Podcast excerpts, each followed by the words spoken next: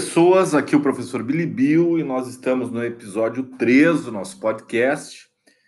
Uh, e ele é referência também, das, mas ele é referência da semana 2. O episódio é o 3, mas ele é referência da semana 2.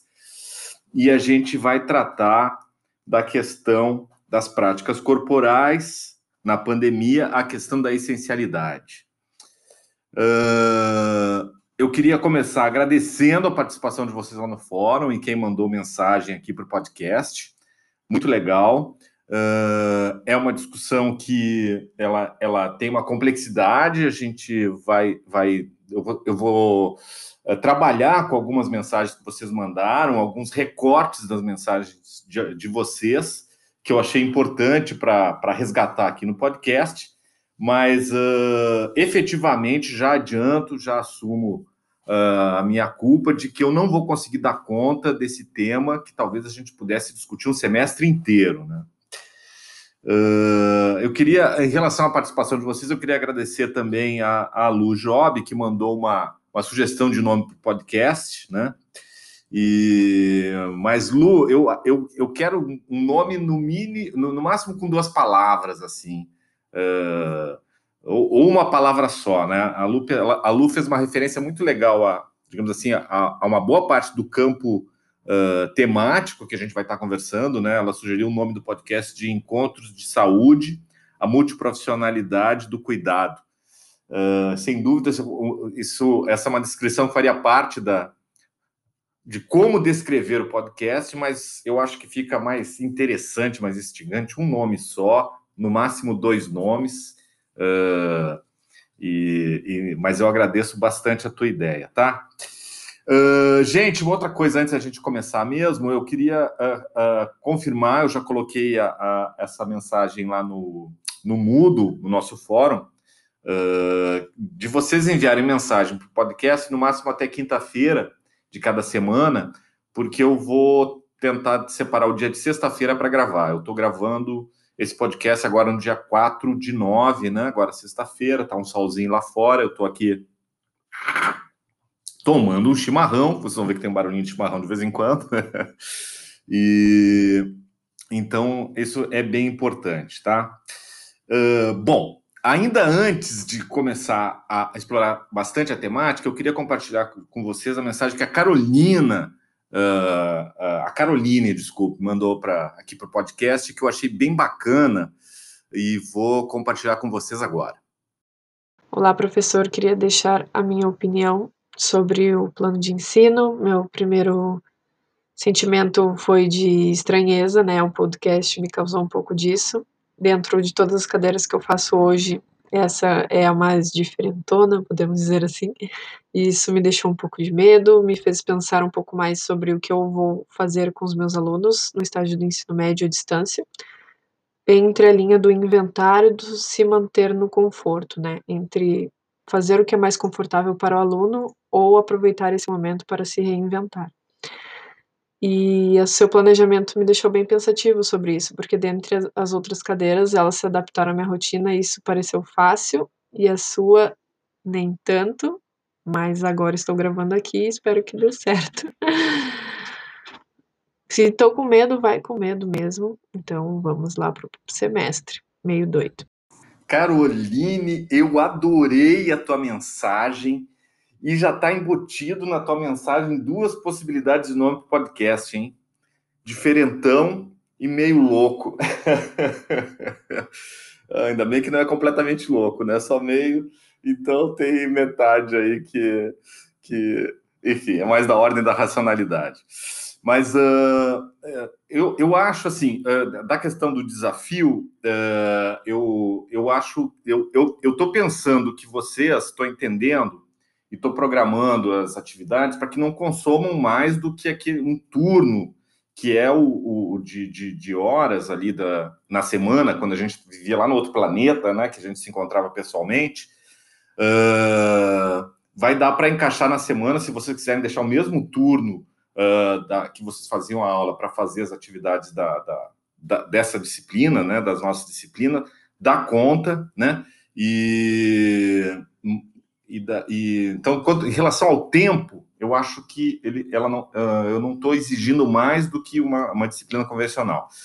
O formato que envolve, por exemplo, a novidade do podcast, efetivamente é um tempero aí que eu quis colocar na parada, né? Uh, eu falei já em outro momento que eu, que eu me transformei na, na pandemia num consumidor de, de podcast, né? E eu acho que ele tem algumas vantagens, assim, tipo, pô, dá para estar tá lavando louça, fazendo outra coisa escutando. Enfim, ele tem uma, uma, uma praticidade, assim, que eu acho interessante. Os vídeos, né, que as aulas que envolvem vídeo, eu tô, eu tô querendo uh, ficar cada vez mais entre 30 e 40 minutos para não tomar demais o tempo de vocês. E óbvio que tem a questão da leitura e tal, né, que isso é inerente ao percurso acadêmico, né. Mas a atividade de assistir uma aula de vídeo, comentar lá no fórum ou gravar uma mensagem como, como tu acabou, acabou de, de gravar agora, né, e, e depois assistir o podcast eu acho que se bobear em duas horas aí, uh, se dá conta durante a semana de uma maneira tranquila. Bom, então vamos lá. Práticas corporais na pandemia, questão da essencialidade. Eu vou colocar aqui a, a, a mensagem da Natália, que eu acho que de alguma maneira ela, ela agregou várias, várias dimensões, é quase como se ela fez uma síntese geral aí da, da temática, e depois eu sigo. Vamos lá, vamos escutar um pouquinho a Natália.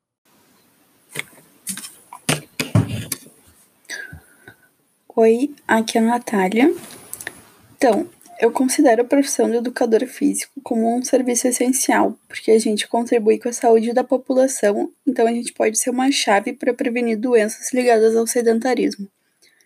Sobre os ambientes de atuação, eu acho que assim como qualquer outro serviço essencial, podem ocorrer riscos de contágio, porém esses lugares devem ser organizados em uma lógica de higienização e distanciamento social para que estes riscos sejam minimizados ao máximo. Claro que a opção de treinar em casa se torna muito mais segura e tendo supervisão, segurança e criatividade, a gente pode su suprir essa necessidade de estar dentro de um local fechado, como é o ambiente de uma academia de musculação. Sobre a questão da desigualdade, infelizmente toda crise, seja ela econômica, ecológica ou como é a nossa atualmente de saúde, as primeiras pessoas a serem afetadas. Bom, uh, eu acho que a, a, a Natália ia terminar falando que as, pessoas, as primeiras pessoas a serem afetadas são aquelas em situação de maior vulnerabilidade social, o que eu concordo plenamente. Eu imagino que era assim, porque ela também na, na, no que ela escreveu lá no Mundo, ela colocou algo nessa direção, né? Então a Natália já falou sobre a questão da desigualdade, sobre a questão da, da essencialidade dos serviços de saúde, de, de de exercício físico, de atividade física, né? E aí a gente já começa, digamos assim, na polêmica aí, que é essa discussão da semana, né? Uh, eu acho interessante a gente considerar que efetivamente a pandemia ela, ela tem uma gravidade uh, no sentido de, da questão das mortes que ainda estão ocorrendo, da contaminação. Imagina quantas pessoas estão sofrendo, né? Uh, não sei se algum de vocês tem alguém próximo que enfim, que já foi atingido né, pela Covid-19 ou, ou, perdeu alguém próximo, alguém da família. Uh, isso é, é enfim, é, é, é, difícil de descrever, é difícil de comentar e, e, é, e é profundamente lamentável, né? Eu, eu tenho 54 anos de vida e eu nunca vivi algo parecido. No sentido que bagunçou né? É como se tivesse dado uma chacoalhada na existência humana em todos os aspectos. Fica difícil de vislumbrar qual o aspecto que não foi totalmente chacoalhado assim em função da pandemia, né? O Ricardo fez um comentário uh, nessa direção, né? Uh, quando ele, ele, ele falou assim lá no Mudo para gente: esse assunto é, é muito complexo e, como toda questão em um momento de pandemia, deve ser muito bem analisado por se tratar de uma situação diferente de todas que, que já vivemos, pelo menos a grande maioria da população, pois situação de pandemia, não, se não me engano, tivemos no mundo em meados da década de 20, 1920 do século passado. Então, efetivamente, a gente está falando de um outro contexto surpreendente, maluco, trágico, né, dramático, que influencia todas as existências, inclusive as existências profissionais, inclusive as práticas sociais que até então aconteciam de uma outra maneira, né? Uh, eu, e, e, daí eu acho que tem uma fala também importante do, do Alexandre, né? Que ele vai daí problematizar justamente a questão da essência ou da essencialidade. Quando ele diz assim, ó, esse tema da essencialidade me parece bastante complexo. O significado de essencialidade deve ser muito bem compreendido antes de se iniciar uma discussão a respeito. Alexandre, concordo plenamente contigo e, e vou tentar uh, entrar um pouquinho nessa complexidade do que, que é essencial para viver, né? Uh, e que a essencialidade fala disso, do que, que é essencial, né? E com certeza eu não vou dar conta de tudo e vou deixar aspectos muito importantes de fora. Mas assim, algo que me ocorreu é o seguinte: uh, o que esse, primeiro assim, é, que foi o que eu compartilhei lá no, no, no, Moodle com vocês. No caso uh, desse cenário de pandemia, o que foi estabelecido, pelo menos quando eu trouxe aquele decreto estadual ali, né, que eu botei no Moodle para vocês, é que a, o essencial se, se tornou sinônimo de inadiável.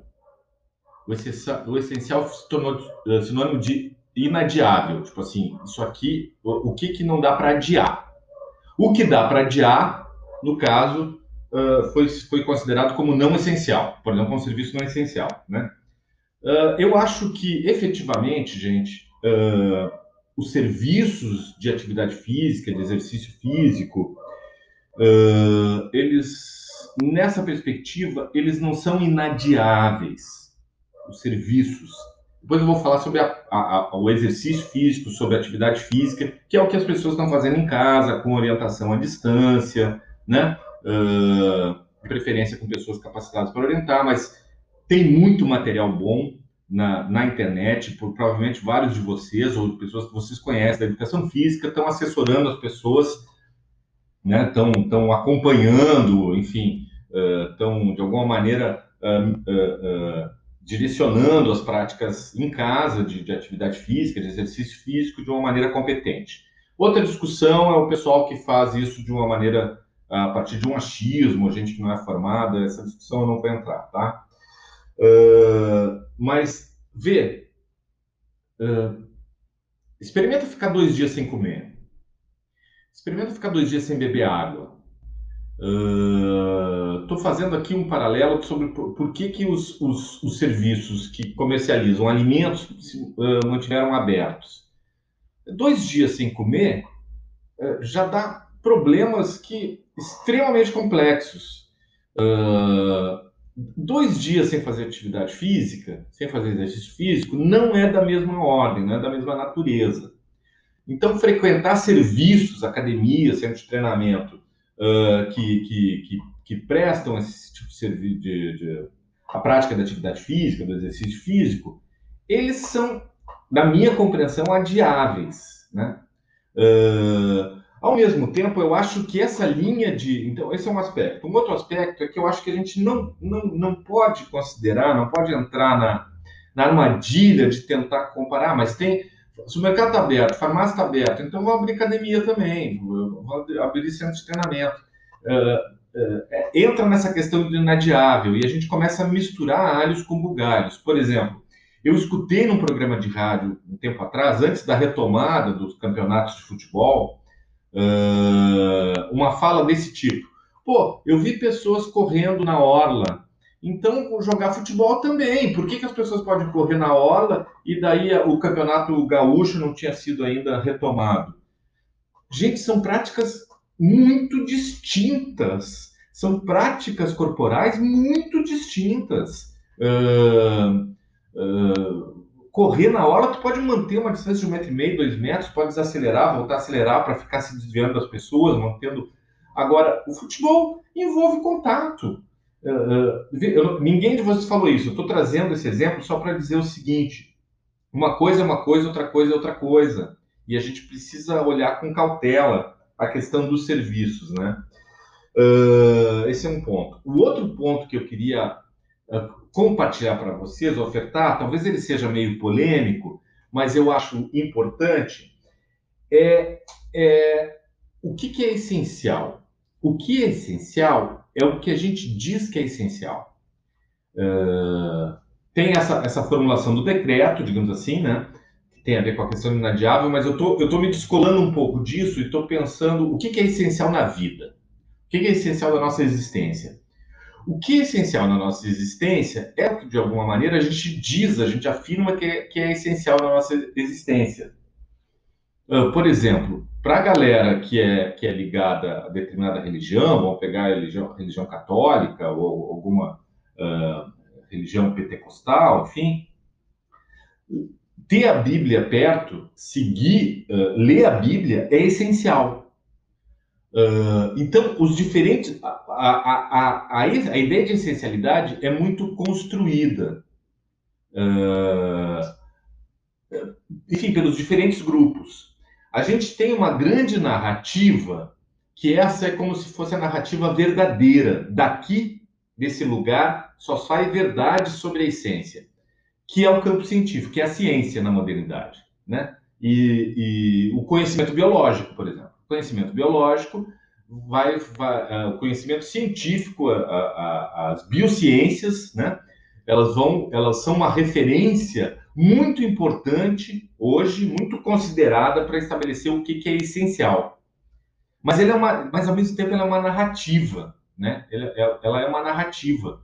Então, alguém pode ter uma, uma, uma narrativa diferente do que, que, é essencial. Vamos pegar hoje, por exemplo, o exemplo de a questão do, de usar máscara. Então, tu tem todo o campo, digamos assim, das biociências, né? Ou das ciências médicas que estão falando, olha, vai sair na rua, usa máscara. Tem pessoas que temem não usar máscara, porque elas encontraram uma outra narrativa. Por exemplo, que a gente está enfrentando só um tipo de gripezinha, um, de, um tipo de resfriadinho. Então, o campo social, a existência social, é disputa de narrativas, onde, sem dúvida, a narrativa científica ela é uma grande referência de verdade. Não essa devemos acreditar. Né? Agora, e, daí a própria educação física teve várias falas né, de, de, de, colegas aí de vocês e tal, de alunos e alunas que colocaram como, pô, eu não tenho dúvida que fazer exercício físico é essencial. Eu não tenho dúvida que fazer atividade física é essencial. Claro, o, o, a gente aprendeu isso, né? O nosso curso ele, ele, ele ensina a, a, a sustentar e a repetir essa narrativa, porque é uma narrativa que está sustentada na ciência. Né? E ela tem a sua importância. É, é, é uma referência muito importante. Mas a gente, quando a gente considera, e daí essa é uma provocação que eu quero fazer, o conhecimento, por exemplo, científico da educação física, ou a narrativa da educação física, como uma bolha, né? a ideia de que a gente fica repetindo as mesmas coisas para nós e para os outros, uh, a ideia de bolha na internet, eu imagino que vocês já conheçam, como se a gente só quisesse escutar e repetir aquela narrativa, aquelas afirmativas que a gente conhece, que a gente uh, uh, acredita, e o outro, o diferente, é, ele, ele não acredita ou ele não segue o que é estabelecido nessa narrativa porque ele tem algum tipo de, enfim, de desconhecimento, ou ele não tem consciência, etc. Isso é, isso é uma questão que a gente vai retomar de, de diferentes maneiras durante o semestre, mas as bolhas profissionais. O mesmo ocorre, uh, quando, só para olhar na, no campo da saúde, na odontologia, o mesmo ocorre na medicina, o mesmo ocorre em diferentes campos temáticos. As, as essências são produtos das narrativas profissionais e, de certa maneira, os saberes profissionais funcionam como um tipo de bolha, como um tipo de a gente vai trocando a mesma coisa uh, e querendo que os outros acreditem naquilo que a gente faz e que a gente acredita também. Uh, essa, aí tem uma tensão, que é a tensão que, que ocorre no campo da saúde, ocorre no campo da educação e outros tipos de campos também. Uh, acho que a questão da, da, da, da desigualdade, que vários marcaram, vários falaram no, no, quando a gente começa a considerar desigualdade, várias discussões passaram por aí. Não, sim, é fundamental a atividade física, mas a gente tem que considerar também o jeito que as pessoas vivem, uh, as condições de vida, né? Uh, alguém fez uma referência, pô, imagina alguém, agora eu vou demorar aqui um pouco para achar, mas imagina alguém que, pô, sai cedo pra caramba, fica uma hora, duas horas dentro do ônibus, trabalha o dia inteiro, mais duas horas para voltar para casa. Como é que a gente vai exigir dessa pessoa? Tem os filhos, né, tem a questão da casa para organizar, como é que a gente vai exigir dessa pessoa ainda encaixar atividade física, exercício físico no seu cotidiano? A gente começa a sair da bolha, a gente começa a estranhar, a gente começa a ver as nossas narrativas, as nossas afirmações e as nossas práticas, que são importantes sim, mas a gente começa a vê-las em diálogo e interação com a vida como ela é e com a amplitude da, da, da existência, né? E a gente, eu acho que isso nos, se por um lado nos tira de uma certa zona de conforto, porque está dentro de uma bolha, está dentro de uma zona de conforto, por outro lado, eu acho que aprimora, deixa a nossa maneira de pensar e de, e de agir mais sofisticada e mais em interação e mais, numa relação mais orgânica, mais uh, uh, viva com a existência mesmo e com a situação de vida do outro, das comunidades, dos coletivos. Gente, uh, de uma maneira geral, era isso que eu queria passar para vocês. A gente segue em frente. Provavelmente nós vamos retomar essas questões em várias outras em, em, outras semanas, porque a questão da essencialidade tem a ver com a questão da verdade, que tem a ver com a questão do que, que a gente acredita, do que, que a gente quer que os outros creiam, né? Uh, que, que, é fazer crer né, ao outro. E, e, sem dúvida, isso é muito importante para a gente pensar a produção da saúde e a presença da educação física nesse contexto. Seguimos em frente. Uh, sigam mandando mensagens para o podcast. Um abraço para todo mundo e tchau.